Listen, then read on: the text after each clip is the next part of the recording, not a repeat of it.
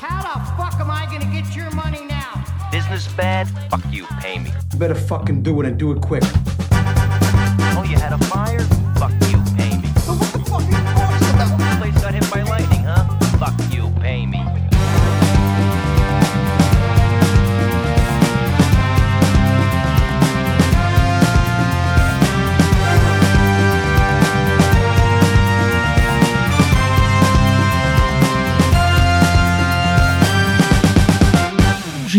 кричал, что дождь, там что-то А, такое это, было. это у нас недавно Дре- было тоже. это мы- древняя какая-то история Древняя история. была. Вот, слушай, я ж не вспомню. Совсем Это древняя, могу совсем рассказать. э, древняя. Она масштабная. Ты не один раз сушила траву, что ли? Да. Я и сушила траву, и доставала траву для клиентов в Ницце как раз. Это тоже была точка роста моего. Теперь я могу Так, давайте сразу дисклеймер. Мы против наркотиков. Это речь идет про Траву зеленую, на земле растет. да. Слушайте, мне кажется, э, да, у нас некоторые клиенты говорят, что если там свадьба на гольф-поле, что мы все промокнем. Но на этот счет теперь у нас есть накаблучники специальные, гениальная штука, на Алиэкспресс продается. С- Силиконовый, короче, такой набалдашник на шпильку Первый раз слышу разного диаметра, для того, чтобы шпилька не А это было проваливалась на в свадьбе? газон.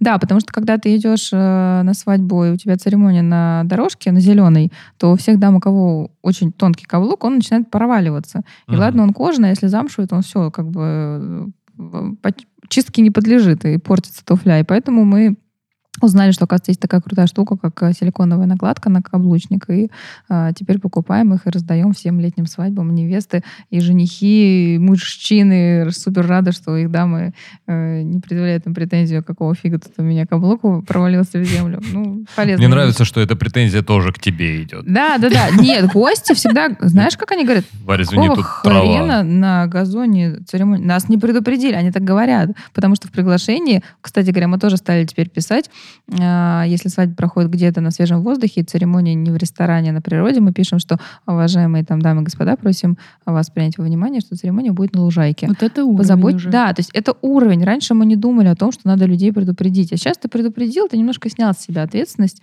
И вообще, наверное, с развитием ивент-индустрии ты понимаешь, что мы больше за- заботимся о комфорте гостей и о больших вещах их стали предупреждать. О дресс-коде, о погоде и так далее, и так далее. Да, слушай, тут целое ТЗ можно просто гостям писать. Иногда так и бывает. Мы целые презентации красивые клепаем, PDF-ные отправляем. Да, Мгм. то есть в приглашении это вроде как бы это маленький листочек, там должно быть написано, куда идти, во сколько идти, что надеть, какого Но цвета. Там они будут задавать вопросы, а какое платье ты? А так ты картинками Ага. показал им хотя бы? Да даже с картинками нам начинают Тоже, да? посылать в чат. А вот это можно или нельзя?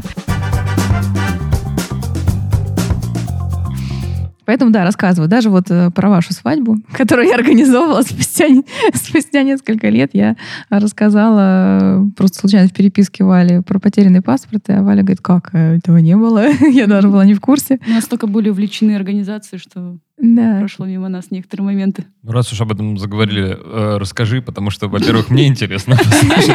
Я не слышал эту историю. Это была одна из первых свадеб зарубежных, которые я делала. То есть это был тот год, когда мы сделали на Санторине свадьбу, и в Черногории. И, конечно, тут у нас косяков было просто море, потому что это совершенно разный менталитет, Балканы и Россия.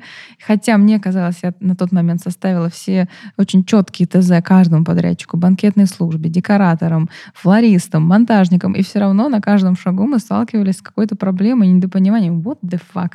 Самое смешное было, что мы очень долго с вами меню выбирали. Я помню, оно было очень элегантное, с кучей вариантов горячих блюд, закусок. помню. Э, Я сейчас скажу, у вас холодные закуски, салаты стояли в стол, смешанный формат, дальше горячая закуска, горячая подавались порционно, потому что, в принципе, везде за рубежом подаются курсами блюда. То есть ты принесли, принесли тебе какую-нибудь пор- порцию салата, ты ее съел, не съел, ее дальше уносят, и следующий курс приносится. А у нас с вами предполагалось, что стоят тарелки с холодными закусками, и дальше бы приносили горячую закуску, горячую, как у нас принято. И вдруг спустя час после свадьбы, а я там выпускаю артистов, слежу за ходом сценария, я вижу, что просто со столов начинают пропадать тарелки.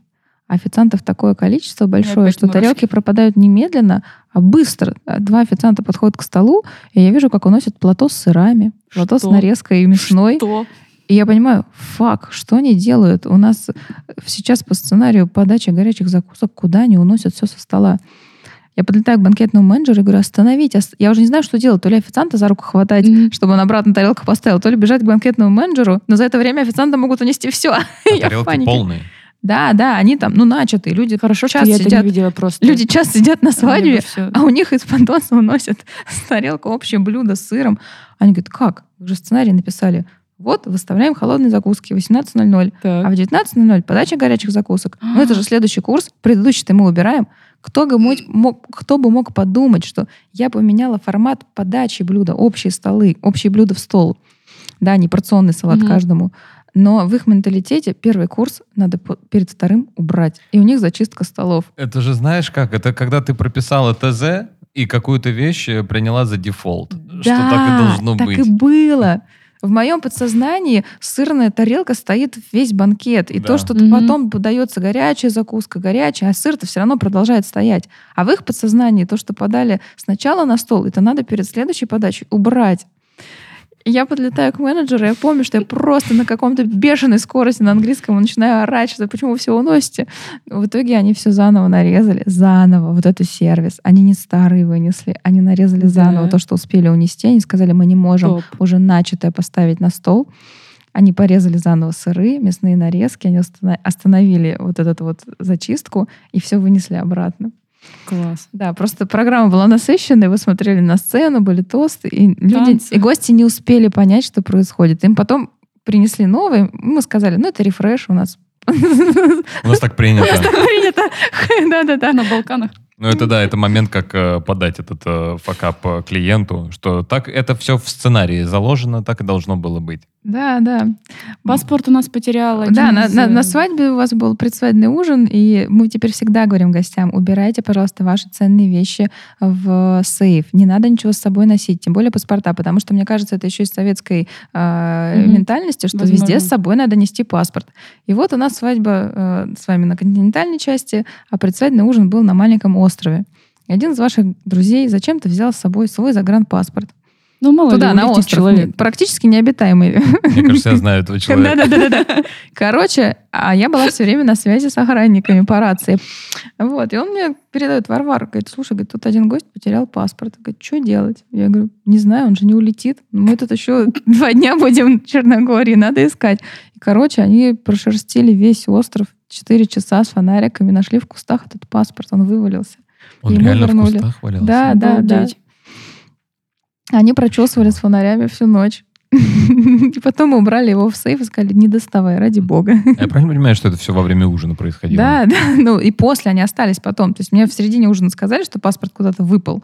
А дальше они еще искали его полночи. Ну, э, я должен сказать, что э, это сильно крутой э, кейс, потому что я о нем узнаю сейчас. Спустя Я лет тоже. свадьбы. Да, э, спустя 6, да, получается, лет, и вау. Все прошло у нас гладко. было. Вообще все Да, гладко всё было. То есть было, нареканий попало. было ноль. Не- не- нельзя было сказать, что был какой-то факап. Ну, Окей. да. Э, И я так понимаю, урок из этого, то, что паспорта и ценные Ка- вещи Да, мы не теперь берем. мы за границей всегда говорим гостям, э, что они оставляли это все в сейфе, и не надо с собой ничего таскать. Потому что, когда гость знает, что есть организатор, он в принципе отключает мозг. Есть такая Мгм. штука. И он забывает все. Где находится туалет, как спросить, э, э, дайте мне чашечку чая. Ну, в общем, все ложится на плечи организатора. Мгм. Вызвать мне такси. Нет, это наша работа, но меня удивляет, что люди расслабляются за границей при наличии организатора. У меня еще был вопрос, эм, связанный именно с твоей командой. Было ли у них какие-то вот моменты, когда они вот... Как? Нафакапили Коне- Конечно, коне- да, были. Раньше То их есть было как, много. Как вы решали это? Она должна сделать, ты помогала еще? Ну, какие-то вот кейсы. может? Раньше м, я вела себя по-другому. Я реально истерила, я орала. Я себя вспоминаю, что если мне что-то не понравилось или сделано было не так, как я сказала и как мне казалось должно быть По ТЗ? сделано. Да, по ТЗ. Почему оно не так? Мгм. Я просто, мне кажется, начинала балажить. Но дальше я шла и все переделывала сама. То есть у меня внутренний гнев мой выливался сначала на моего сотрудника, а дальше кто, кому я сделала лучше? Я наорала на сотрудника и пошла сама разрешать проблему. Мою проблему никто не решил. Я все равно ее иду и разгребаю сама.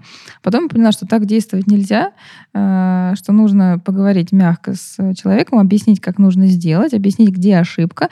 И он шел и сам исправлял эту проблему. Он был э, спокоен психологически, и его- он понимал, что там ему не отрежут руки, не лишат зарплаты, не, покарают, да, а его поняли. а, И просто это произошло, допустим, от того, что у него меньше опыта или он чего-то не знал.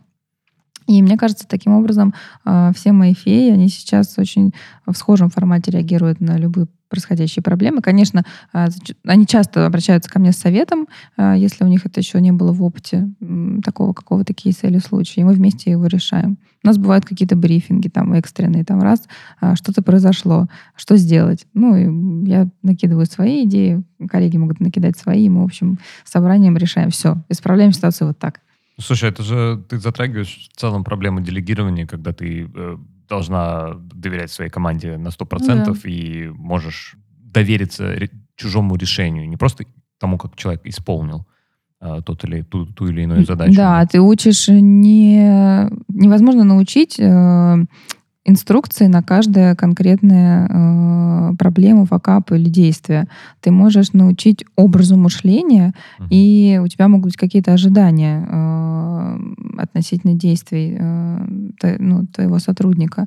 И мне кажется, это очень важно. Просто показать э, свой способ решения проблем. А дальше он будет применяться, естественно, с какой-то там через их призму, но ты Мгм. будешь э, готов это воспринять. И мне кажется, это и есть делегирование. Раньше мне было очень тяжело доверить м, сотруднику ту или иную задачу, не говоря уже о том, что если проблема возникла, да, как Мгм. ее решить, я всегда сама все решала. А сейчас я поняла, что да, действительно лучше. Ты по- потратишь на это свое время, свои нервы, а, что-то рассказать дипломатично, это гораздо больших усилий требует, чем просто наорать, взорваться, Мгм. да, потратить свою эмоцию и все, и, и затихнуть через минуту. Были, конечно, смешные истории, когда у нас было по несколько проектов в день, а, и мы и туда, и туда должны были доставлять алкоголь. Кстати, вот это интересно. Да, Момент и логистики, м- всей- логистики. всей команды. Бывает так, что подрядчик не всегда может довести алкоголь далеко за город, и поэтому мы периодически выгружали его у себя на складу, и дальше развозили, заказывали отдельную доставку там в один ресторан и в другой. И у меня были ситуации, когда перепутали э, заказы, и шампанское все уехало на другую свадьбу. Было обидно, и пришлось э, тоже ехать в соседний магазин. Слава богу, это был Асти Мартини, правда, три ящика, которые не приехали.